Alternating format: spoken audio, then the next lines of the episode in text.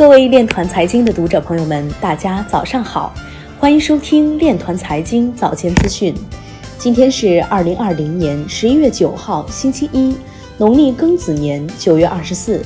首先，让我们聚焦今日财经。瑞波已在迪拜国际金融中心设立了地区总部。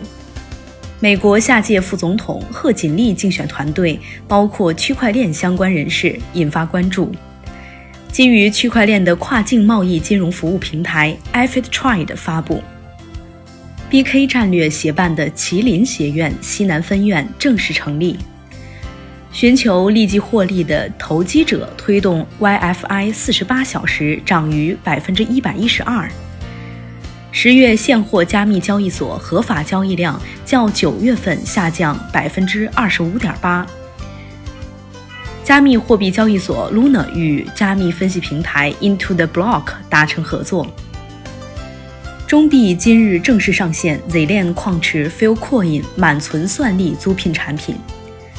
直布罗陀数字和金融服务部长 DLT 技术正创造全新价值来源及经营方式。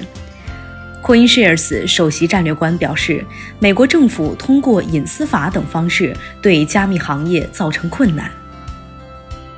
今日财经就到这里，下面我们来聊一聊关于区块链的那些事儿。据南方都市报十月八号消息，全国政协委员、中山大学粤港澳发展研究院理事长林武在第三届粤港澳大湾区金融发展论坛上表示。